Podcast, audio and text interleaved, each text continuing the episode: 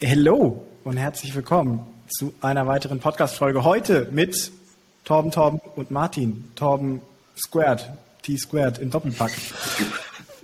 Moin. Ein wunderschönen guten Morgen, Torben. Servus. Hello Martin. Und der eine Torben hängt, aber ich habe einen immer noch übrig. Torben äh, Andrich, ich würde sagen, dich nennen wir dieses Mal Torben und der Torben, Torben, der heißt einfach nur Co-Host damit wir heute klarkommen. Ich habe das eben schon gemerkt. Ja. Sehr gut. Wir sprechen heute über Torben. Äh, und zwar, ähm, wir gehen gleich einmal rein in die Folge. Äh, super viel Spannendes, äh, was wir heute erzählen können. Ähm, Martin, du bist ja selber auch Makler gewesen. Jawohl. So.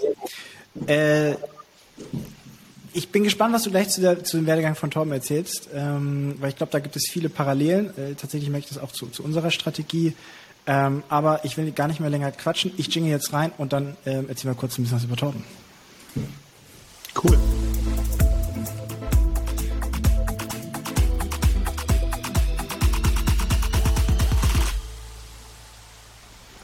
Also ich möchte kurz erwähnen, dass ich jetzt hier komplett ausgeliefert bin, den Torbens aus dem Norden. Ja, stimmt. äh, wir haben uns nicht abgesprochen, aber wer das Video guckt, sieht auch, wir haben alle drei ein schwarzes Oberteil an. Also das muss eine gute Folge werden. Ja, und ich habe vergessen, die Plissés hochzumachen. Ein bisschen zu heller Egal. ja, jetzt ist, jetzt ist das äh, Intro abgespielt, jetzt ist vorbei, Torben. Äh, ja, wir zwei Minuten über uns geredet. Reden wir doch lieber äh, über unseren Gast. Also, Torben. Wir kennen uns durch den sagenumwobenen ähm, äh, Immobilienclub Hamburg. Äh, ich glaube, wir haben uns das erste Mal vor drei oder vier Jahren gesehen. Ich, Boah, ich glaube, 2018 bin ich da gestartet. Ja, so, ja guck mal, das ja, sind fast fünf lange Jahre. Da, aber äh, ja. Und du bist Makler in Schleswig-Holstein. Du kommst noch, noch mal nördlicher als Hamburg. Das ist jetzt, bist du unser nördlichster Gast. Ja, äh, du bist Makler, du machst aber selber auch, und das finde ich eigentlich das, das Spannende, eine Kombination aus Fix und Flip und Buy and Hold. Und ihr habt auch mal selber Verwaltung gemacht. Ähm, wieso er das jetzt nicht mehr macht, das alles, erzähl doch mal, äh, wie, erzähl mal so ein bisschen deine Story, wie kommst du her, wie bist du überhaupt auf das Thema okay. gekommen? Also fangen wir vielleicht einmal an, damit man so ein bisschen weiß, Mensch, wer schnackt da jetzt eigentlich? Äh, ja, mein Name ist Torben Andrich, äh, ich bin jetzt 34 Jahre alt und ich bin eigentlich Ursprung, ursprünglicher Handwerker, so nenne ich es mal. Ich habe mal Gartenbau gelernt, 2005, hatte dann äh, einen Motorradunfall und bin aufgrund dessen, ja, dass ich dann nicht mehr richtig laufen konnte und körperlich ein bisschen eingeschränkt war, ähm, aus dem Handwerk raus, habe dann, äh, also war berufsunfähig, also hatte zum Glück eine Berufsunfähigkeitsversicherung, habe dann ähm, eine Großhandelslehre noch gemacht und abgeschlossen und habe dann gemerkt, so Mensch, irgendwie dieses Handwerkliche fehlt mir so ein bisschen. Ich möchte das gerne so ein bisschen mit dem Kaufmännischen kombinieren und bin dann nochmal über einen kleinen Umweg äh, ein halbes Jahr in die Versicherungsbranche reingeschlittert. Das war nicht so meins, Sachen zu verkaufen, wo ich nicht weiß, was das mal wird. Versicherung kann man nicht anfassen. Und ähm, ja, bin dann irgendwie, ja, wie gesagt, knappes halbes Jahr später in den Neubauvertrieb gegangen für einen Bauträger in Flensburg, habe äh, Grundstücke beplant, die Einfamilienhäuser mit den Kunden gemeinsam kalkuliert und verkauft. Habe das sehr umfangreich gemacht, habe mir da sehr viel Mühe gegeben und ähm, ja, bin dann von da ja, zu einem Bauträger gewechselt, weil der andere Bauträger ähm, ja, ist ein bisschen ins Schwimmen geraten und da wollte ich nicht mehr mit meinem Gesicht für gerade stehen, wenn das dann nicht mehr so funktioniert. Habe dann so ein bisschen in die Bauleitertätigkeit reingeschnuppert und äh, Wohnungen für einen Bauträger verkauft und bin da aber dann auch nach relativ kurzer Zeit, das war 2016, ähm, also da habe ich mein Immobilienfachwirt noch gemacht in Hameln. Das war mir noch wichtig und bin da aber abgeworben worden ähm, von einem Maklerbüro, was sehr renommiert ist da in Hamburg, ähm, für den Zinshausbereich und habe dann da meine ersten ganz klassischen Maklertätigkeiten eigentlich gehabt ähm, und habe ja Anlageimmobilien in Schleswig-Holstein, Hamburg und Niedersachsen verkauft. In ziemlich großen Stil, sage ich mal, von einer Million bis 15 Millionen. Und ja, und bin dann 2020 ähm, bin ich wieder zurück in die Heimat, also von Hamburg wieder raus aufs Land. Und habe hier mit meinem besten Freund äh, Red Home Immobilien gegründet. Und jetzt sind wir dabei, ja, dass wir ganz klassisch als Makler arbeiten, also wir verkaufen Wohn- und Anlageimmobilien, kaufen selber auch für den Bestand, gemeinsam seit 2021. 2017 habe ich mein erstes Mehrfamilienhaus gekauft und ja, Fix und Flip ist so ein bisschen seit ja, Ende 21 ein Thema. Und ja, Verwaltung haben wir letztes Jahr probiert, hat nicht so funktioniert und haben wir jetzt wieder abgegeben und wollen wir auch nichts mehr mit zu tun haben. so das wurde schnell durchlaufen. Das wunderbare Verwaltungsthema, da kommen wir vielleicht später nochmal drauf. Ähm, ja. Du hast gerade gesagt, du hast 2017 dein, erste, dein erstes äh, Objekt gekauft. War das eine Eigentumswohnung oder ein Mehrfamilienhaus? Oder? Mehrfamilienhaus mit acht Wohnungen. Und ja. das war damals ähm, ein Kunde von uns, der wollte ein großes Paket verkaufen. Ich weiß nicht mehr genau, wie viele Millionen das waren, aber ähm, der sagte, Mensch, Torben, du kommst doch hier aus dem Itzehoer-Bereich, das könnte doch was für dich sein. Und dann habe ich mir das angeguckt und das war damals Faktor 11 und 2017 im Dezember war das, kann man machen, muss man aber nicht. Mhm. Das war die Zeit, kann man sich gar nicht vorstellen. Und war ein ziemlicher Kampf mit der Finanzierung, habe mich ein bisschen blöd angestellt, habe es aber hingekriegt und habe es mit 29 Miete gekauft und habe jetzt fast 40.000 ähm, mhm. Miete im Jahr. Also dementsprechend entwickelt, aber nie eine Mieterhöhung durchgeführt, sondern nur durch Neuvermietung und nochmal ein Werbeplakat, was da dran mhm. ist. Also einfach durch wertsteigernde Maßnahmen. Also da, da muss man ja sagen, das ist ja schon, schon eine coole Sache, weil viele Makler äh, haben ja theoretisch genau diesen Zugang, ne? dass, dass man ja. irgendwie Leute kennt und kommen dann aber nicht ins Handeln und fangen nicht an, selber zu, zu investieren. Und das finde ich zum Beispiel immer schon fragwürdig, wenn ich mit einem Makler spreche und der selber hat gar keine Immobilien, ähm, sondern sieht das nur als, als sein Geschäft, das zu tun. Ähm, insofern äh, coole Sache und da hatte ich ja auch ein bisschen Blut geleckt, weil inzwischen hast du ja, beziehungsweise habt ihr gemeinsam euren Ist-Bestand ja noch äh, ausgebaut. Ähm, wieso macht ihr denn noch Fix und Flip dazu? Weil äh, ich meine, man könnte sich ja auch nur auf Bind Hold und ein bisschen Maklergeschäft konzentrieren. Ähm, also wir haben die Häuser, also ich habe ja 2017, 18, 19, 21, also jedes Jahr immer mehr Familienhäuser gekauft und das waren immer schon, ich sag mal, eher ältere Immobilien. Etwas mhm. schlechterer Zustand und anfangs habe ich das immer noch selber irgendwie renoviert, hat mein Vater mal gefragt, ob er mir hilft, mein Bruder und äh, das ist schon schon anstrengend gewesen. Dementsprechend sehen die Wohnungen auch aus. Also ein bisschen gepflegt manchmal. Genau, schnell fertig gemacht, billiges Laminat. Also würde ich heute auch nicht mehr so machen. Ähm, aber wir haben dann einfach aufgrund der Masse der Häuser, die wir irgendwie dann gekauft haben, haben wir gemerkt, ey, irgendwie wäre es cool, wenn wir jemanden hätten, der alles kann. So. Mhm. Und dann hat sich ergeben, dass ein Kindergartenfreund von mir äh, mich angeschrieben hat, weil er uns bei Instagram gesehen hat und sagte, Mensch, äh, was macht ihr da? Ähm, ihr sucht ja jemanden, also wir haben ganz offiziell dann jemanden gesucht, der einfach unseren Bestand so ein bisschen in Schuss hält und Fix und Flip fanden wir auch schon immer spannend, aber passte nie und dann haben wir irgendwie relativ schnell drei Objekte kaufen können und eins haben wir so durchgehandelt, ein Bungalow haben wir nur durchmalen lassen, haben ihn auch nicht gebraucht und das äh, dritte haben wir tatsächlich noch mit Handwerkern gemacht, bis sich das andere dann so ergeben hat. Ähm, ja, also so ist es dann einfach gewachsen mit der Zeit. Ne? Mhm. Äh, vielleicht nochmal einen Schritt zurück. Ähm, wieso, also du bist jetzt, äh, hast ja gesagt, du bist handwerklich, äh, findest das cool, ein bisschen was Handfestes in der Hand zu haben. Es geht mir, wenn ich ehrlich bin, genauso. Ne? Es ist cool, irgendwie was in der Hand zu haben, was man irgendwie auch anfassen kann. Ich freue mich auch immer, bei den Objekten zu sein. Ähm, aber warum, also warum machst du überhaupt Immobilien? Warum investierst du in Immobilien und was ist eigentlich das zugrunde liegende Ziel deiner ganzen Tätigkeit? Also ich bin da ein bisschen quer reingerutscht, habe ich ja erzählt. Ähm, am Ende ist es so, dass du mit viel Geld, was dir nicht gehört, auch viel hebeln kannst. Und mhm. die Leute, die ich alle kennengelernt, gerade in der Hamburger Zeit, sage ich mal, die waren alle irgendwie sehr erfolgreich mit Immobilien. Die hatten irgendwie gefühlt immer ein sehr entspanntes Leben. Äh, es hieß, also ich saß oft mit Kunden nämlich zusammen im Auto und so, Mensch, Herr Andrich, äh, wenn ich morgen nicht ins Büro fahre, dann fahre ich morgen nicht ins Büro. Die Miete kommt trotzdem morgen. So, also so ein paar Schnacks haben mich da so ein bisschen bewogen, da wirklich äh, selber auch viel mehr zu machen. Deswegen habe ich mich dem so ein bisschen verschrieben. Mhm. Also inzwischen muss ich auch sagen, ist das äh, wirklich eine schöne Sache, irgendwie in einer jungen Familie oder einem jungen Paar irgendwie die erste gemeinsame Wohnung irgendwie zu vermieten, auch wenn ich es jetzt gerade nicht mehr selber mache, aber so die erste Zeit, ich habe mit jedem Mieter per WhatsApp Kontakt gehabt, also man war einfach extrem stolz und das ist auch das, was mir die Kunden vorher, bevor ich die Häuser gekauft habe, auch erzählt haben, was irgendwie ein sehr befriedigendes Gefühl für einen selber ist. So ein Ego-Ding vielleicht auch, irgendwie durch die Stadt, Stadt zu fahren und zu sagen, Mensch, das Haus gehört mir. So. Hier glaube ich einiges mit hier herein. Ne? Und Itzehoe ist auch nicht so groß. Also, äh nee, 35.000 Einwohner haben wir da, glaube ich. Ja. Sehr schön. Wahnsinn. Ja, also was du erzählst, gerade mit dem Stolzsein mit den Mietern, kann ich komplett unterschreiben. Ich weiß noch, meine erste Wohnung, wie ich die vermietet habe.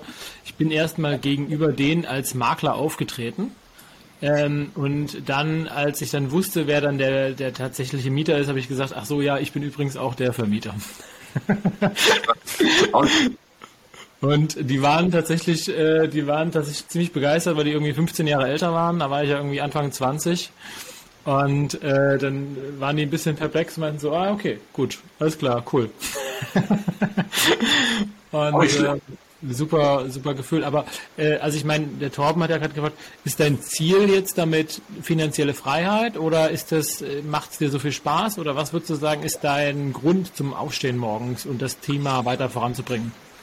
Also du kannst halt mit dem, ja, dieses Thema finanzielle Freiheit finde ich grundsätzlich sehr spannend. Ja, natürlich ist es cool, wenn du entsprechende Mieteinnahmen hast, die irgendwie so ein Grundrauschen äh, erzeugen, wo du nicht mehr aktiv für arbeiten musst. Aber ähm, ich glaube nicht an dieses klassische Passiveinkommen, wo du gar nichts für machen musst. Du musst dich immer trotzdem in die Sachen reinknien und du musst auch Bock dazu haben. Und äh, wenn du da keinen Bock zu hast, dann ist auch die Immobilie vielleicht nicht das Richtige für dich. Und mein Warum dahinter, ähm, mir macht das einfach Spaß, hier so mit dem Team, was wir jetzt hier sind, äh, gemeinsam irgendwie zu wachsen, Projekte zu machen.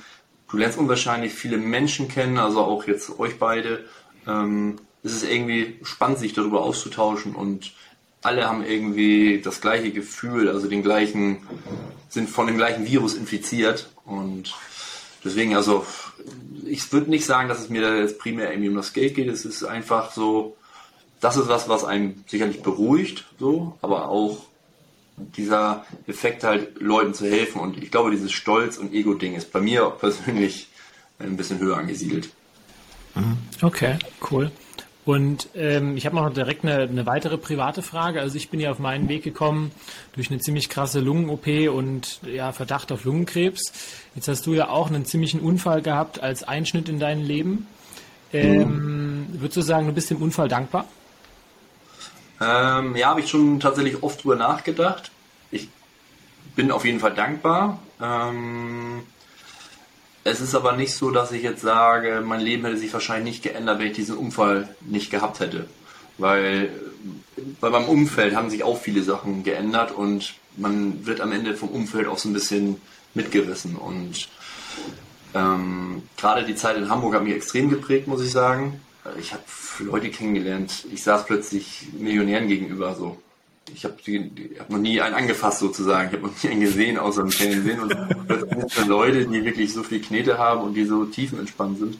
Ähm, das ist schon irgendwie krass. Aber nee, ich würde nicht sagen, dass das. Also sicherlich ist es ein Teil, der dazu beigetragen hat, aber das sind eher so Sachen, wenn ich manche, keine Ahnung, wenn ich mal risikoreich damals Motorrad gefahren bin oder so, danach nochmal, da habe ich eher so gedacht, dass ich durch diesen Unfall eher dazugelernt habe oder mein Leben wert, also dass ich mein mhm. Leben mehr wertschätze. So, ich mache viele Sachen einfach, die ich damals gemacht habe, nicht mehr. So. Ich würde auch kein Ski fahren. Ich habe total Schiss, mir die Knochen zu brechen. Gesundheit ist einfach so das Wichtigste und ja. Wie bist du denn im Endeffekt gekommen, dich selbstständig zu machen mit dem Thema? Weil das erfordert ja auch eine gewisse Art von, also ich glaube, Mut und ähm, Disziplin, äh, überhaupt damit anzufangen. Weil im Endeffekt, wenn du bei einem großen Unternehmen arbeitest, kannst du dich da ja auch wohlfühlen und da einen guten Job machen und Geld verdienen. Ne? Also, ähm. also ich habe mich auch extrem wohl gefühlt, aber ich habe auch gemerkt, dass ich nach oben hin irgendwo gedeckelt bin. Und ja, das war tatsächlich Anfang 20. Da fing die ganze Corona-Geschichte an. Ich saß in meiner 40 Quadratmeter Wohnung in Hamburg gedacht, so, boah, jetzt auf Homeoffice und so ein Kram habe ich irgendwie auch keinen Nerv. Dann bin ich für zwei, drei Wochen zu meinen Eltern. Mein bester Freund hatte sich hier gerade im Nachbarort ein Büro gemietet. Da habe ich gesagt, ey, können wir ja auch zusammen von da ein bisschen arbeiten. Und dann hat sich es innerhalb von Tagen so ergeben, dass wir gesagt haben, ey, lass das selber machen. So, weil er auch schon okay. erfolgreich im Handwerk ist, also er die ganzen steuerlichen und strukturellen Sachen schon ganz gut beherrscht, habe ich gesagt, Mensch, Äh, gut, dann machen wir das Immobiliending zusammen, 50-50, und jeder gibt da seinen, seine Energie da rein. Und man muss sich vorstellen, wir haben das gemacht, ohne auch eine Immobilie irgendwie im Verkauf zu haben, haben gleich Kosten produziert. Und dann bin ich halt erstmal losgezogen auf die Straße, habe Akquise gemacht, Leute vollgequatscht, Eigentümer angerufen und dann halt feuerfrei, ne? Also alles, was mhm. geht. Geil, erstmal anfangen, das finde ich, äh, finde ich auch gut. Ähm, wenn du jetzt so deine, deine, also so wie ich das verstanden habe, ist eure kom komplette Strategie ja darauf basiert, im Endeffekt, ihr wollt auch ein größeres Buy-and-Hold-Portfolio aufbauen und alle anderen Geschäftsfelder dienen im Endeffekt dem Zweck, notwendiges Eigenkapital zu generieren, um Buy-and-Hold-Objekte zu, zu kaufen. Oder liege ich da falsch? Genau. Mit dem, mit dem Maklergeschäft verdienen wir die Kotagen, wovon wir unsere Gehälter und alles Mögliche bezahlen. Und wenn was überbleibt, dann haben wir noch die Möglichkeit, äh, das uns auszuzahlen. Also wir haben zum Beispiel Mitte 2 und Mitte 21 haben wir eine Grundbesitzgesellschaft gegründet, haben zusammen dann damit den ersten Block gekauft äh, mit zehn Wohnungen und mhm. haben dann quasi von Red Home uns ein privates Darlehen gegeben, also ein Darlehen an die, an die Gesellschaft ähm, für die Nebenkosten und das gleiche haben wir jetzt Ende, äh, Anfang letzten Jahres, also 22 auch gemacht. Da haben wir auch einen großen Block gekauft, ähm, haben 150.000 Euro Eigenkapital aus dem aus Red Home quasi genommen als Darlehen und ja. Das zum, also ich bin ja auch ein großer Fan von Strukturen. Wenn man die erstmal hat und das in den Strukturen funktioniert, dann ähm, hat man eben auch genau diese Möglichkeiten, flexibel Geld von A nach B zu bewegen ähm, und äh, das eben möglichst effektiv zu nutzen. Insofern sehr coole Sache. Äh, ja. Was ist denn deine primäre Rolle? Ich, ich meine, du machst es ja mit deinem Kollegen zusammen. Ähm, mhm. Wie verteilt ihr euch denn die, die Rollen so bei euch? Also, Tom ist der äh, zweite Gesellschafter im Grunde genommen und er kümmert sich um so Sachen wie Finanzierung, so administrative Sachen, im Hintergrund so ein bisschen Marketing, bespricht er mit unserer Medienagentur.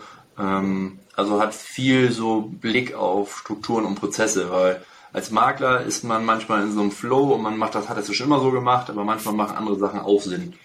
Und äh, meine Aufgabe ist am Ende auch so diese Strukturen und Prozesse, aber eigentlich die, der Kern ist eigentlich so, dass Mitarbeiter so ein bisschen Schulen an die Hand nehmen, zu zeigen, okay, wie habe ich das gemacht, wie würde ich es machen und die ganz normale klassische Akquise, also in der Immobilienbranche wird ja oft gesprochen vom Einkauf. Das ist ja kein richtiger Einkauf, wenn ich mich als Makler mit einem Eigentümer treffe und mit dem sage, Mensch, du kriegst für deine Immobilie das und das.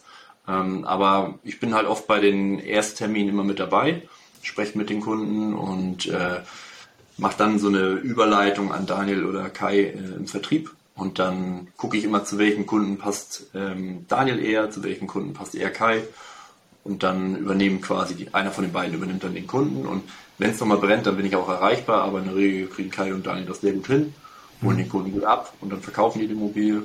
Ähm, Michelle ist bei uns sehr viel für so administrative Sachen äh, zuständig. Der kümmert sich aktuell noch um ein Neubauvorhaben, wo wir selber mit dem Team, also mit den Gesellschaften rein wollen. Gucken, ob das jetzt was wird. Vielleicht Ende des Jahres kriegen wir die Baugenehmigung dafür. Ähm, er kümmert sich aber auch noch um Marco. Marco ist unser Handwerker, was ich eingangs sagte ist ein äh, gelernter Tischler mit 15 Jahren Erfahrung. Hm. Der kann einfach alles. Ähm, und der kümmert sich so um diese Fix- und Flip-Projekte, um die Bestandssachen, wenn da mal was ansteht und ist sehr, ähm, ist in allen Themen so ein bisschen insolviert, sag ich mal. Und dann haben wir noch Anja und Sonja, die Buchhaltung und äh, Assistenz machen, wobei man da immer sagen muss, die teilen wir uns mit zwei anderen Firmen noch. Die eine Firma gehört noch Tom und die andere Firma gehört mir und. Tom, das ist so eine kleine Medienagentur. Ähm, da gucken wir einfach, dass wir die Kapazitäten alle irgendwie sinnvoll nutzen und die Synergien, sag ich mal. Ja. Wo, also das heißt, dein Schwerpunkt liegt im Endeffekt äh, darauf, einmal ein bisschen das, das ganze Team ne, zu steuern äh, und im ja. Blick zu haben äh, und selber auch noch aber ein bisschen am Markt zu sein. Also das bist du auch. Ja, die Akquise einfach, ne? Die Akquise. Also, die Akquise und ähm, ja, das Netzwerk, sag ich mal. Das, was wir jetzt hier machen, das ist auch das, was mir irgendwie mit am meisten Spaß macht. Ich bin morgen und übermorgen in der Berufsschule in Itzehoe und halte einen Vortrag über die erste hm. Wohnung und so ein Thema, so ein bisschen Haushaltsfinanzen. Geil. Ähm, ja, das ist so ein, ist glaube ich auch wieder so ein Ego-Ding, aber ich freue mich total, wenn die Schüler da sitzen und denen vielleicht ein Licht aufgeht und ich denen vielleicht vor vielen Fehlern irgendwie, die man auch irgendwie beim Mieten der ersten Wohnung irgendwie machen kann. Ich, ich, ich, ich ziehe zieh jetzt schon mal ein Insight vor, was ich mir aufgeschrieben habe. Ähm, es ist ein wiederholendes Thema in diesem Podcast. Das ist das Thema Umfeld. Ne? Und in der Regel brauchst du von außen irgendeinen Impuls, da was zu tun und was zu ändern. Ähm, es ist sehr schwer von sich selber heraus einfach zu sagen, so jetzt ändere ich mal alles. Und ähm, deswegen sehr cool, wenn du da irgendwie ein Impulsgeber sein kannst, wie klein auch immer. Äh, das mag für den oder anderen eben genau der richtige äh, Anstoß zu sein. Insofern ähm, finde ich das sehr cool. Äh, wo würdest du denn sagen, liegt aktuell so dein, dein Engpass? Ne? Also wenn ich jetzt sagen würde, morgen kann ich das und das geben, ähm, was würdest du dir von mir wünschen? Der Engpass ist aktuell eigentlich die, also war schon immer, muss ich sagen. Also es ist nicht so, dass Kunden aktiv bei Red Home anrufen und sagen, Mensch, ich will meine Immobilie verkaufen. Mhm. Dafür gibt es einfach noch nicht lange genug. Wir sind zwar mhm. auf Social Media sehr aktiv und viele Leute kennen uns, aber die sind ja immer doch sehr verhalten, sag ich mal. Das meiste kommt so ein bisschen aus dem Netzwerk von Tippgebern und so ein bisschen aus der Akquise, die wir da machen. Ähm, der Engpass ist also nach wie vor Objekte, die wir in den Verkauf bekommen. Und mhm. damit meine ich eigentlich aber eher verkaufbare Objekte, weil du kannst, äh, wir haben, ich habe viele Häuser, die hier rumschlummern, da wollen die Eigentümer verkaufen, da brauche ich aber nicht hinfahren, weil ich weiß, dass ich die nicht verkauft bekomme. Und die Arbeit brauche ich mir dann nicht machen, aber das dann auch klar so zu kommunizieren, dass der Eigentümer nicht eingeschnappt ist, das ist halt auch nicht so einfach. Ähm, manchmal siehst du das Objekt dann beim anderen Makler und dann weißt du aber, okay, kann sein, dass es dauert und aber irgendjemand äh, kauft die Immobilie vielleicht irgendwann, aber diese Zeit dann halt irgendwie sinnvoll zu nutzen. Das ist ein ganz, ganz krasses Learning als Makler am Anfang, äh, was ich auch selber machen musste, weil ich das irgendwie nicht richtig, ja, uns nicht richtig beigebracht wurde. Das war irgendwie Lauf, Martin. Ja. So, so nach dem Motto, ja, ich sag mal, du sagst jetzt hier die Wohnung oder was ist 100.000 wert, der Makler will aber 150 und dann sagt der, äh, der Eigentümer, und dann sagt er, ja, dann versuch doch erstmal mit 150, ja. Ähm, und dann kannst du dich da zwölf Monate abarbeiten mit 150, hast immer wieder irgendwelche Besichtigungen und irgendwas anderes, hast die ganze Zeit Werbeeinnahmen, die ganze Zeit Zeit, die das frisst.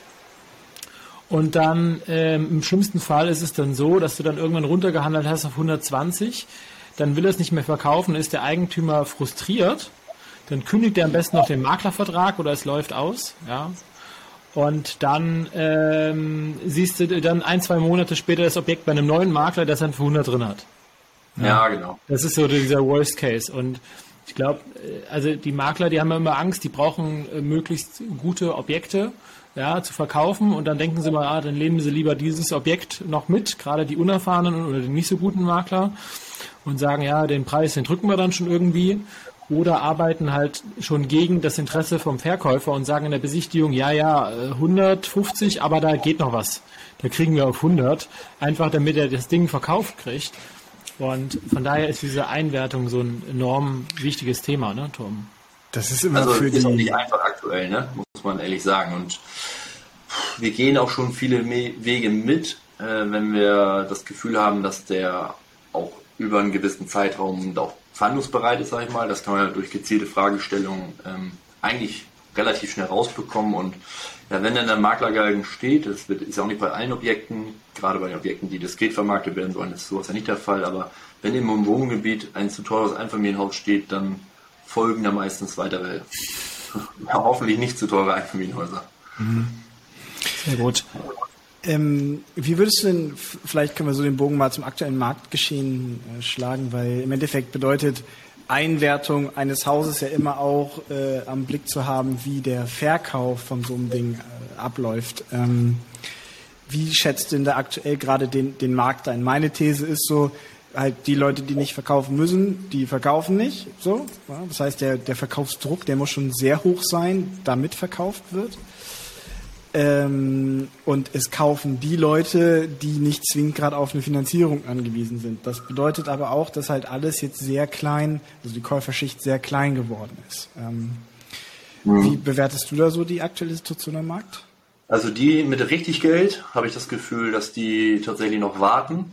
Ähm, also die warten am Ende einfach, dass die Preise noch weiter runtergehen. Die rechnen stark damit, gerade so viele erfahrene Leute. Also ich habe wirklich Kunden in meinem Netzwerk so mit 1000, 2000, 3000 Einheiten. Ähm, die haben selber diese Phase, die wir jetzt gerade haben, so auch noch nicht mitgemacht, aber die wissen genau, äh, was da gerade alles so auf uns zurollt. Ne? Gesetzliche mhm. Bestimmungen, energetisch, keine Ahnung, die Kriegsgeschichte, Corona ist irgendwie gefühlt auch noch nicht richtig abgehakt. Ähm, diese Unruhe, die da am Markt generell ist, die Unzufriedenheit, ähm, die Preise gehen auf jeden Fall noch runter, das ist auch so mein Gefühl. Die Leute, die aktuell kaufen, die sind einfach, ja, sind sich im Klaren, was sie da aktuell bezahlen, aufgrund der Zinsen, wissen aber auch, dass vielleicht die Immobilie trotzdem aktuell noch zu teuer ist, haben aber den Bedarf aktuell. Also mhm. ob es jetzt ein beruflicher Grund ist, weil die vielleicht umziehen oder so.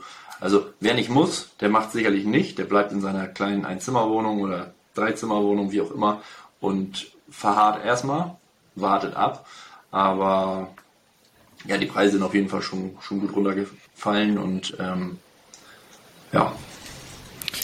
Was, ich, ich glaub, wird, was würdest du sagen, wie ist, hat sich der Marktwert äh, im Durchschnitt entwickelt? Also du sagst, Preise sind runtergefallen, reden wir jetzt von 5, 10, 15, 20, 30, 40, 50 Prozent? Wo würdest du ungefähr den Daumen von bis also, setzen? Ich würde sagen, es fängt an bei 30 Prozent, 30 Prozent plus. Wenn ich das so auf die Anlagemobilien und auf den Markt zum Beispiel in Zero so ein bisschen spiegel, dann konnte ich 2017 für elffach kaufen. 2018 äh, war es dann irgendwie bei 13, 14-fach. Und wir haben Ende 21 oder Anfang 22 noch für 22-fach verkauft in Itzehoe. Mhm. Und auch nicht wenig. Ähm, also der doppelte Preis wie 2017, ne? Sechs Jahre, ja. fünf Jahre dazwischen.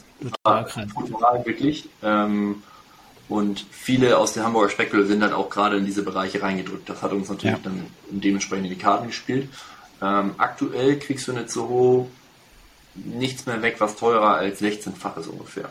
Mhm. Kommt immer auf den Zustand drauf an. Ähm, das ist halt auch was, was sich so mit der Zeit jetzt ergeben hat. Die Leute gucken schon mehr auf den Zustand. Also vorher war es immer nur Zahlen, Daten, Fakten.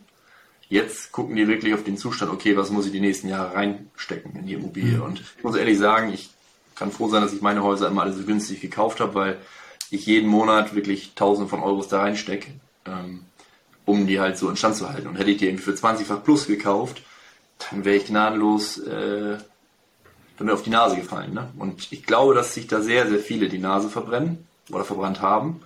Ähm, auch wir haben Häuser verkauft, die einfach, die Nachfrage war da, die Leute haben das gekauft für 20-fach plus. Und wenn da jetzt die ganzen energetischen Themen, Sanierungsthemen etc., ich glaube, diese Sachen kommen wieder auf den Markt. Und je mehr Immobilien auf dem Markt sind, umso geringer sind die Preise am Ende. So, das ist eine Spirale. Ähm, siehst du eine, einen großen Unterschied zwischen der Entwicklung, sag ich mal, im, im Kerngebiet zum Beispiel A-Lage Hamburg und ich sag jetzt mal C-Lage Itzehoe? Also siehst du da irgendwie einen großen Unterschied in, dem, äh, in der Art und Weise, wie die Preise also, absacken? Ich würde schon sagen, dass es in diesen Regionen Itzehoe schon wesentlich mehr zu spüren ist, dass die Preise runtergehen. Aber ich habe vor, also Anfang des Jahres mit einem Makler gesprochen in Hamburg. Die haben für 24-fachen Objekt in Eppendorf verkauft, irgendwie mit mhm. 20 Wohnungen. Also, und das war nicht einfach. So, mhm. War ein bisschen Gewerbeanteil noch unten mit drin. Und da denke ich mir so 24-fach, ich erinnere mich so 2019, 2018, das war unter 30-fach. Also 35-fach, das war ja alles einfach Ich, ich wollte gerade sagen, also du hast eine Eigentumswohnung für einen 50er-Faktor bekommen in einigen Lagen, ja. ne? Naja. Ja, da warst du bei unter, unter 2% Rendite oder so. Ja. ja. ja. Wie halt nur, wenn du Kohle hast, ne? Die kannst du nicht finanzieren, das ist nur Geld parken.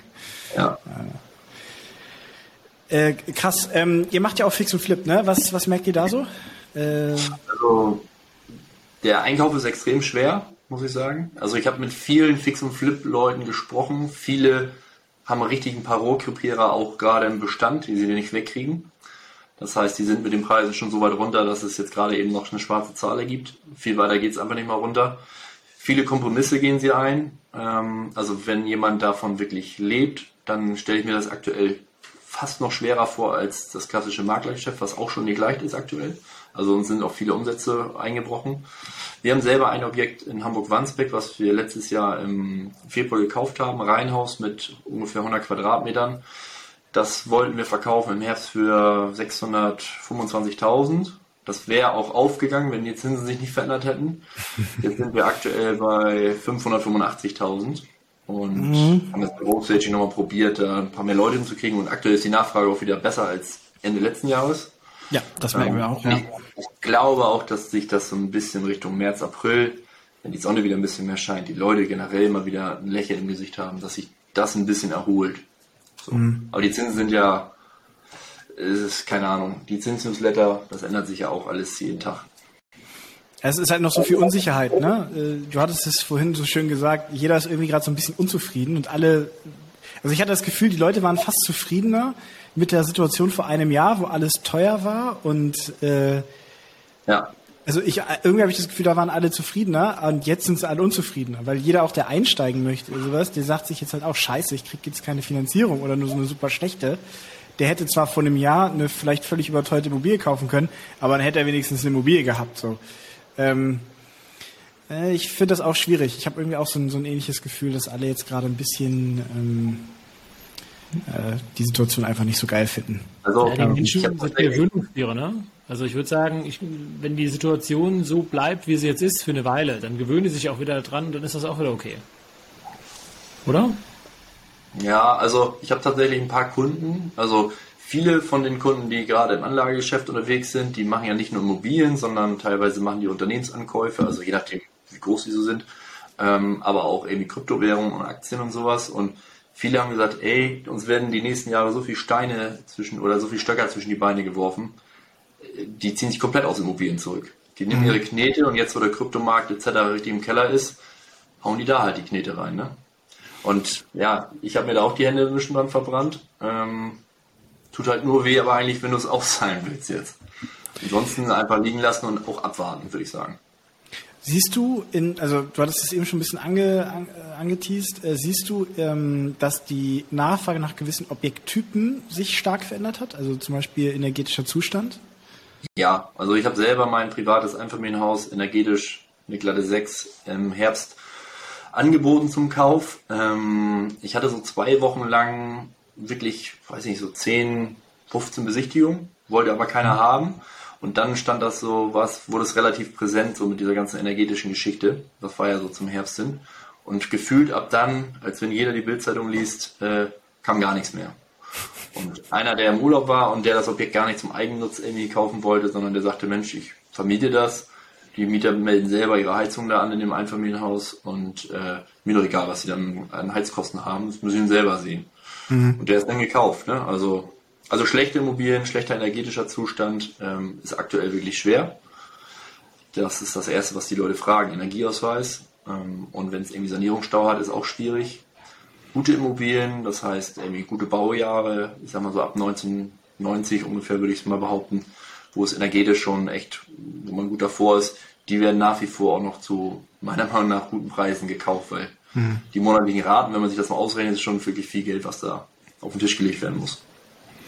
Apropos monatliche Raten, ähm, merkst du auch, dass die Mietzins, dass der steigt? Also so, ich meine, du ja. machst jetzt ja keine Neuvermietung als Makler, aber im, im Bestand? Im Bestand, also die Verwaltung ist ja mit uns regelmäßig im Austausch, wenn da mal eine Vermietung ansteht und die fragen mich dann auch primär, Mensch, was sollen wir denn da jetzt nehmen? Ich habe es schon immer so ein bisschen nach Gefühl gemacht. Ähm, es wird halt in nicht zu hoher Raum, wirklich Wohnraum auch sehr stark nachgefragt. Das heißt, du kannst fast machen, was du willst, aber ich sehe das da immer noch so ein bisschen anders. Man hat irgendwie eine gewisse Verantwortung. Das, ich hoffe, das klingt jetzt nicht bescheuert, aber irgendwie, wenn die Leute, also wir sind ja noch eine sehr junge Truppe und wenn wir als Miethai irgendwie Bekanntheit erlangen würden, dann wird uns das in allen anderen Bereichen sehr schädigen. Dementsprechend mhm. sind wir wirklich, was die Mieten angeht, fair. Also wir schaffen den Wohnraum, also wir stellen die Wohnung in einem normalen Zustand her, also keine Luxussanierung oder so. Ähm, und wir vermieten dann zu guten Konditionen sicherlich, aber nicht übertrieben und wir passen die Heiz- und Betriebskosten halt so an, dass nach Möglichkeit keine Nachzahlung äh, ansteht, weil man weiß das selber, wie schlimm das war damals, äh, wenn du Post kriegst von der Verwaltung, äh, Nachzahlung. Also ja. ich habe selber den Fehler gemacht bei meinen Häusern damals, habe ich das ein bisschen anders gemacht. Ich habe die Kaltmiete immer sehr hochgeschraubt, hatte aber auch keinen Hausmeister, ich hatte keine Raufanmelder. Ich hatte keinen Gartenservice, ich habe ja relativ viel selber gemacht ursprünglich. Dementsprechend hatte ich auch weniger Kosten, aber inzwischen habe ich das wieder alles. Und jetzt habe ich hohe Kaltmieten in den Häusern, Betriebskosten, die eigentlich zu gering sind und auch Heizkosten, die teilweise zu gering sind. Und da glaube ich, dass ich einfach auf vielen Kosten sitzen bleiben werde. Ja, die, die spannenden Monate, wir, wir sagen es ja schon seit jetzt fast einem halben Jahr, äh, kommen jetzt ja, ne? Wenn jetzt die Abrechnungen für dieses vergangene Jahr gemacht werden, die Termine, langsam kommen die Zettel wieder an die Türen. Achtung, Techem kommt vorbei, äh, bitte ja. lesen Sie äh, Zählerstand ab und so.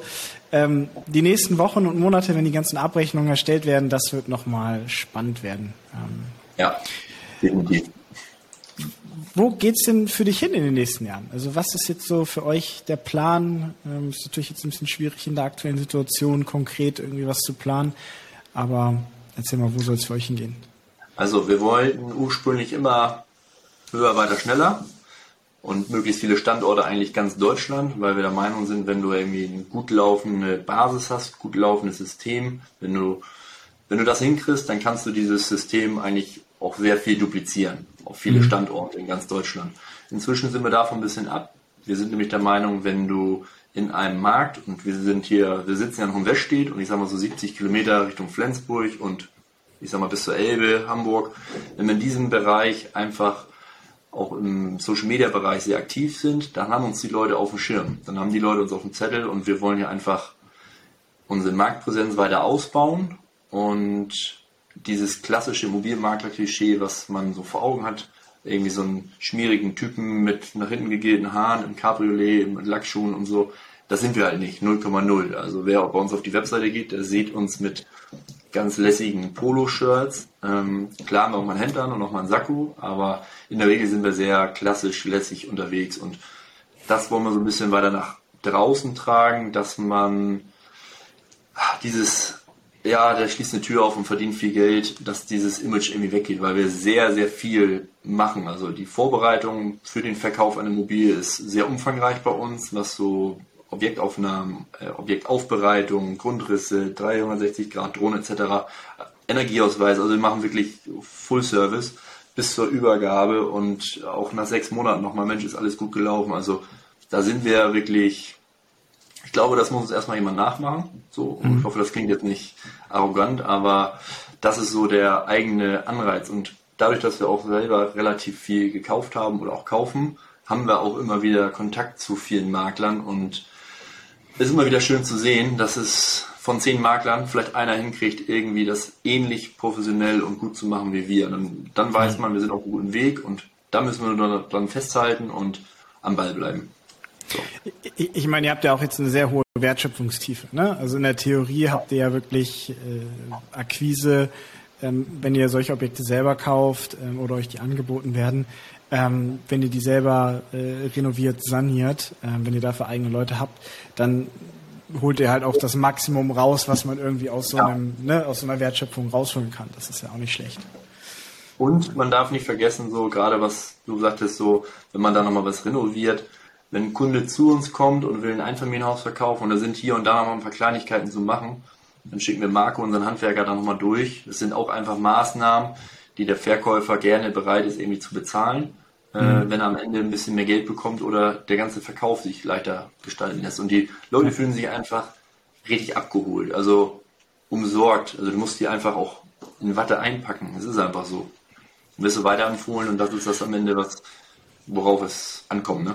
Ja, für viele ist halt die Immobilie das größte Asset, was sie haben, ne?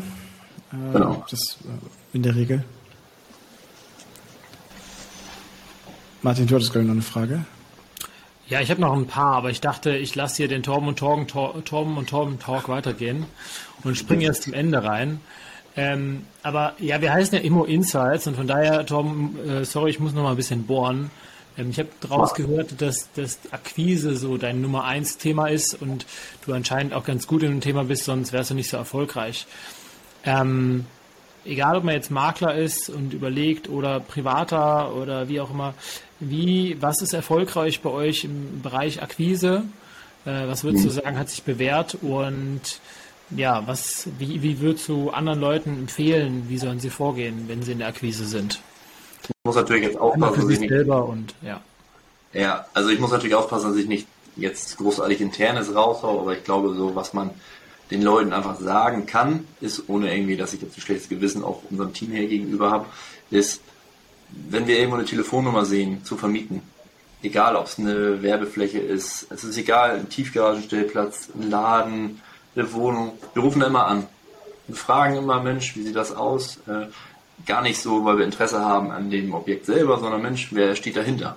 Wer ist die Person dahinter? Und wenn du einen Eigentümer anrufst, der was vermietet und du das, oder auch einen privaten Eigentümer mal anrufst, der was verkaufen will, und du sagst, Mensch, die Immobilie interessiert mich gar nicht, aber ich interessiere mich, warum Sie jetzt privat ein Mehrfamilienhaus für zwei Millionen verkaufen können. Was haben Sie in Ihrem Leben, Leben richtig gemacht? Wenn du auf Leute zugehen kannst, dann hast du da eigentlich keine Probleme. Und dann ist halt wichtig, dass man ein System hat. Ähm, sag jetzt auch nicht, welches wir da haben, aber wo man sich so Notizen aus so einem Gespräch einfach irgendwie nochmal aufschreibt und äh, wenn man dem widerspricht, kann man da wieder anknüpfen. So. Sich die Nummer abspeichert, wenn der mal anruft. Und wenn man ans Telefon geht, weil man einmal mit jemandem gesprochen hat, ein halbes Jahr später und man sagt, hallo Herr Müller, wie geht's Ihnen? Und der denkt so, hey krass, der hat meine Nummer abgespeichert und weiß genau, worüber wir gesprochen haben. Viele Kleinigkeiten. So.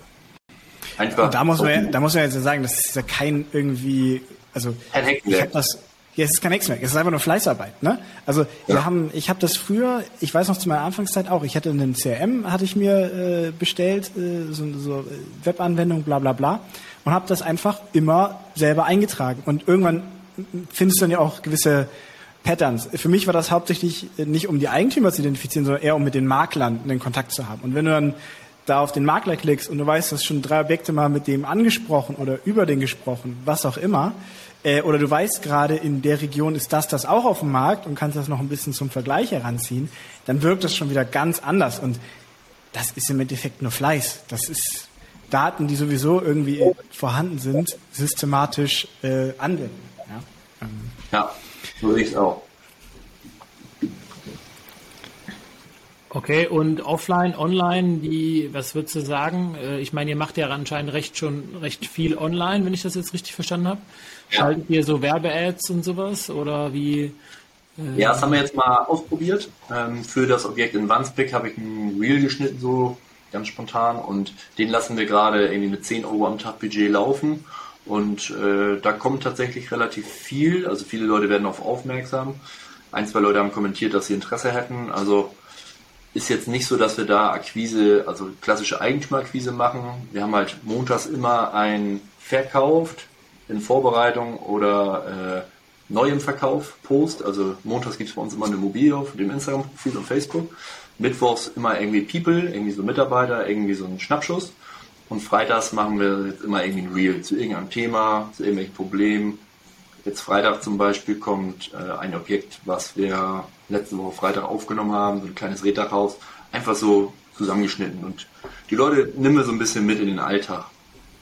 Und das kann ich, kannst du natürlich als Privatperson genauso machen wie als Unternehmen. Und wenn du so ein bisschen mit offenen Augen, Ohren irgendwie unterwegs bist und jeder weiß, wenn du Immobilien suchst, dass die sich dann auch bei dir melden, das ist halt die Kunst. Ne? Im richtigen Zeitpunkt müssen die Leute nicht denken.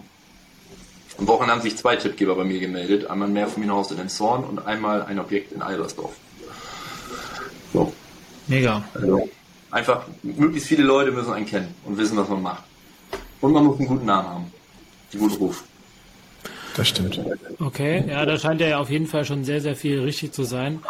Ähm, und dann will ich aber nochmal bohren, ähm, und zwar aber zu einem anderen Thema Hausverwaltung. Du hast gesagt, das habt ihr schon mal begonnen, habt ihr aber wieder äh, andere weiter übergeben. Äh, ja. Äh, Hausverwaltung ja ein enorm auch schwieriges Thema, auch Wissenstechnisch muss man enorm viel dafür haben, egal wenn man jetzt WEG-Verwaltung und alles das macht. Ähm, wie war da eure Challenge oder warum hattet ihr überhaupt die Idee? Ich glaube, das hatte ich verstanden, dass ihr so einen Rundum-Service machen wollt. Ähm, ja. Aber was war, was war nachher der Grund, das doch nicht zu machen? Ähm, also ich habe, wo ich 2017 mein erstes Mehrfamilienhaus gekauft habe, habe ich mir ehrlich gesagt, ich war echt blauäugig unterwegs. Ich habe ja Anfang 2017 erst als äh, Makler für Anlageimmobilien zu arbeiten. Das heißt, ich hatte Ende 2017, wo ich das gekauft habe, sicherlich noch nicht das Wissen, was ich heute habe. Und ich bin blauäugig ran und wenn ich Fragen hatte, dann habe ich meine Kollegen gefragt und habe die Antworten natürlich auch bekommen. Aber ich habe das damals gekauft, das erste Objekt, habe mit vermietet.de, das war damals so ein Newcomer, ähm, das verwaltet selber, klappte auch ganz gut. Dann passte irgendeine Anbindung, aber mit meiner DKB-Bank nachher nicht mehr. Dann ist vieles durcheinander gewesen, da habe ich das nicht mehr so richtig auf die Kette gekriegt und ich habe ein halbes Jahr später das nächste Haus mit sechs Wohnungen gekauft und ein Jahr später wieder das nächste mit fünf und dann nochmal eins mit acht und dann war es war so ein Kuddelmuddel, aber jetzt einfach, ich bin zu schnell gewachsen. Also ähm, ich habe die, die, Probleme sind einfach alle mitgewachsen, muss ja. man dazu sagen. Und ähm, dann haben wir jetzt mit den Häusern, die ich mit meinem Geschäftspartner zusammen gekauft habe, haben wir gesagt, Mensch, irgendwie ist doch cool, wenn wir selber jemanden hätten, der sich immer darum kümmert, dann bist du immer auf der sicheren Seite, dass das Objekt immer top im Schuss ist und alles irgendwie läuft, gerade jetzt auch mit dem Handwerker. Und ähm, vielleicht können wir langfristig, wenn wir das mehr für hinaus verkaufen, die Verwaltung auch mit anbieten, dann vielleicht irgendwann nochmal irgendwie einen Hausmeisterservice hinten mit dranhängen. Ähm, und dass, wenn das Objekt wieder in den Verkauf geht und alles, alle Gewerke so gut ineinander gegriffen haben, dass man das Objekt dann auch wieder für den Verkauf bekommt. So, das war so der Grundgedanke. Aber das hat leider nicht so geklappt, ähm, weil, glaube ich, der Mitarbeiter vielleicht auch nicht ganz richtig dafür war. Und wir haben einfach gemerkt, das ist einfach eine Baustelle, da muss man sich extrem reinknien, um das irgendwie ins Laufen zu bringen. Das hat uns sehr viel Zeit, also hauptsächlich bei mir sehr viel Zeit gekostet, dem das zu zeigen. Ein Ende habe ich ihm aber auch nur gezeigt, was meine Fehler waren, damit er die nicht auch macht. Und mhm. äh, wir haben es abgegeben letztes Jahr im Juni, sind sehr zufrieden damit, haben das schon mehrfach weiterempfohlen, das Team, und ähm, würde auch empfehlen, wenn jemand mehr Haus kauft, ist immer cool, so eigene Praxiserfahrungen ähm, zu sammeln und selber irgendwie so ein bisschen auch auf die Nase zu fallen, aber bei mir hat das wirklich extrem, extrem viel Geld gekostet. Also ich habe locker 15.000 Euro Mietausfall, weil ich das alles nachher nicht mehr gehandelt bekommen habe. Also Minimum 15.000 und ähm, deswegen ich würde es immer abgeben. Man muss aber noch eine richtige Verwaltung finden. Das ist der nächste Punkt. Und ich glaube, verlassen kann man sich dann auch immer noch nicht. Man muss immer noch ein Auge drauf haben. Also dieses Verwaltungsthema, wer das irgendwie äh, scalbar, also irgendwie skalierbar lösen kann, äh, der hätte, ja. hätte glaube ich, eine gute Zukunft in Deutschland. Äh, weil jeder, mit dem du sprichst, das Thema Verwaltung von Ist-Bestand, ob Sondereigentum, ob WEG, ob komplettes Ding, shit, egal. Es ist einfach ein ätzender, es ist einfach ein ätzendes Thema. Das ist kein schönes Thema. Niemand sagt, oh, ich freue mich, wieder mit meiner Verwaltung gesprochen zu haben. Ja, also. Es ist immer so, ich kriege auch mal Gänsehaut. Also. Ja. ja, das ist aber ist ja gut, dann hat man noch Potenziale für die Zukunft.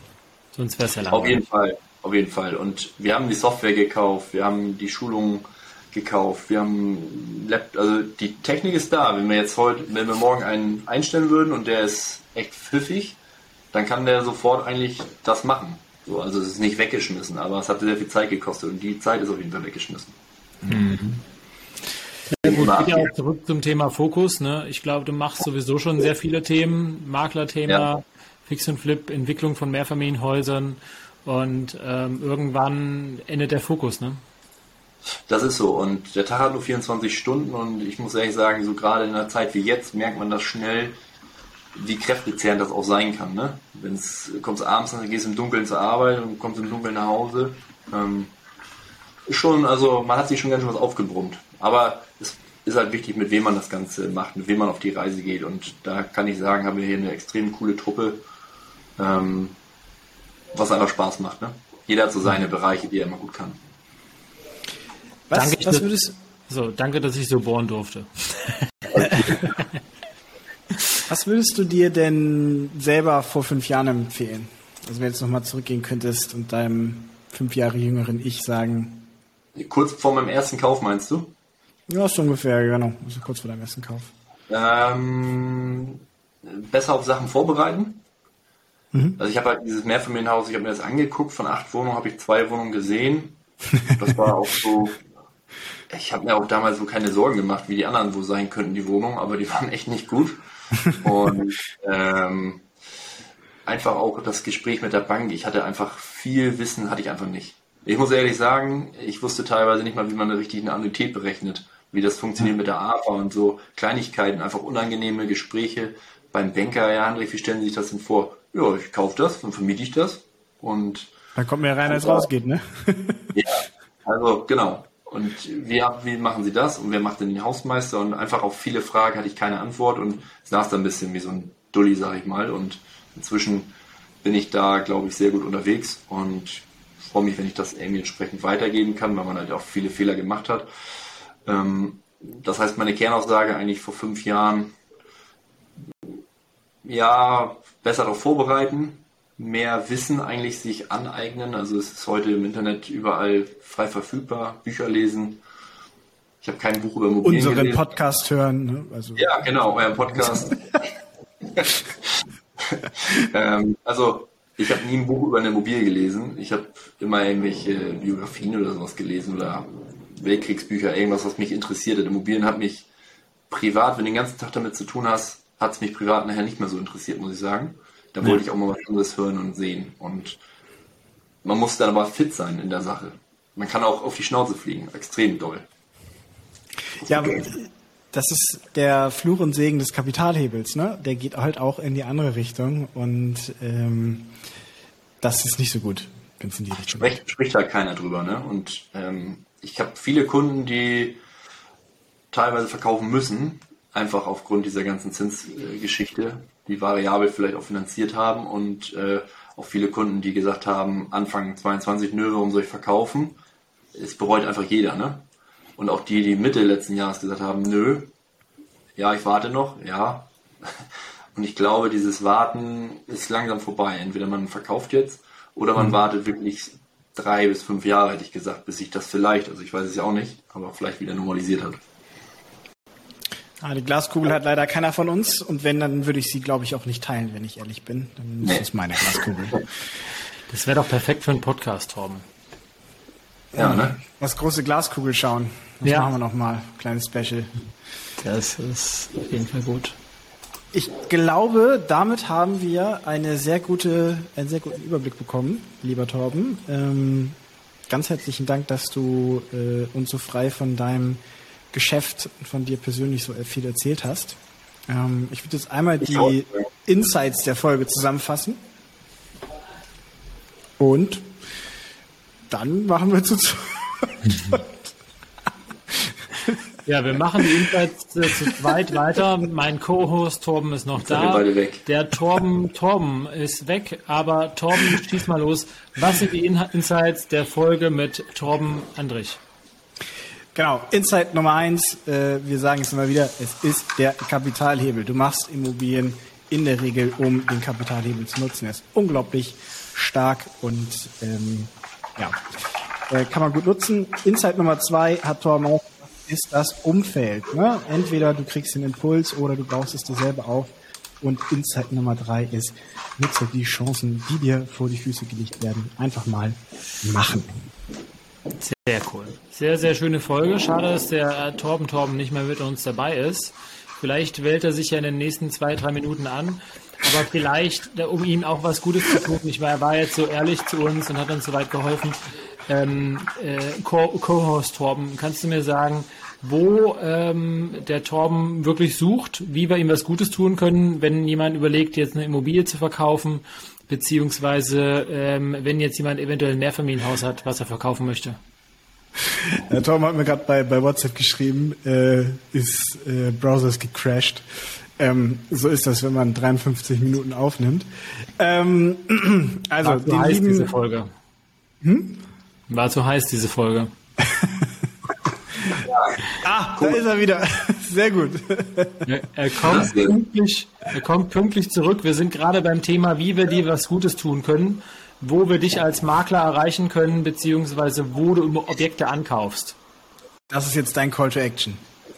Mein Call to Action. Ja, wenn da jemand im Raum Itzehoe, Schleswig-Holstein oder auch in Hamburg äh, Objekte hat, die sich für ja, Fix- und Flip-Geschäfte oder Buy and Hold eignen, das heißt, Bayern holt aktuell, würde ich auch so sagen, um die 15-fach. Ähm, Fix und Flip, keine Kernsanierung, das ist zu too much. Das haben wir gemacht, das macht keinen Sinn. Ähm, dann sind wir da sehr offen. Oder wenn jemand eine Immobilie verkaufen möchte oder wenn jemand jemand kennt, der einen verkaufen möchte, dann zahlen wir da wirklich gute Tippgeberprovisionen. Und äh, ja, würde ich mich auf jeden Fall freuen. Deswegen checkt mal bei Torben Andrich bei Red Home Immobilien die Webseite Und ihr seid ja auch auf Instagram sehr aktiv, deswegen at redhome.immobilien oder war das? Was war das? Redhome.immobilien, ja, genau. Genau. Nee. Sehr cool. Dann, Torben, dann nochmal, ähm, auch wenn du jetzt dabei bist, vielen Dank für deine Zeit. Ähm, Gerne. Ihr wisst alle, äh, Torben und ich, wir suchen auch nach Objekten und wir freuen uns auch, wenn ihr das Ganze hier liked und teilt und äh, Bewertung da lassen. Genau, äh, mit, mit fünf Sternen. Und ähm, ja, ansonsten, Torben, gerne auf ein nächstes Mal. Ich bin gespannt, wie das Thema weiterläuft und auch wie der Markt weiterläuft. Von dir hören wir ja, es wird noch kritischer. Ich bin gespannt, wie es weitergeht. Ich bin auch gespannt. Dankeschön. Vielen Torben Dank euch. Achso, ich muss jetzt noch rausjingeln. Warte mal, warte mal, ja, warte mal. mal raus. Ich jingle raus. Bis dann. Ciao.